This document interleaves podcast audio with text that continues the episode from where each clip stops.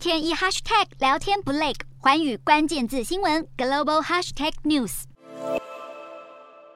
肯亚在八月九号举行了总统大选，历时近一个礼拜的计票过程，选委会十五号就宣布由得票率高达百分之五十点四九的现任副总统鲁托赢得了大选。不过，选委会有数名委员却拒绝认定鲁托胜选，这也让选委会宣布的结果现在陷入争议。好，鲁托在选委会公布大选结果后，誓言要跟肯亚所有领袖合作，但大选结果公布前不久。委员会有七名委员之中，有四人就表示他们无法认可鲁托胜选的结果。而根据肯亚的法律，候选人或其他人士有七天时间可以对总统大选的结果提出任何质疑。另外，肯亚最高法院将会有十四天的时间做出裁决。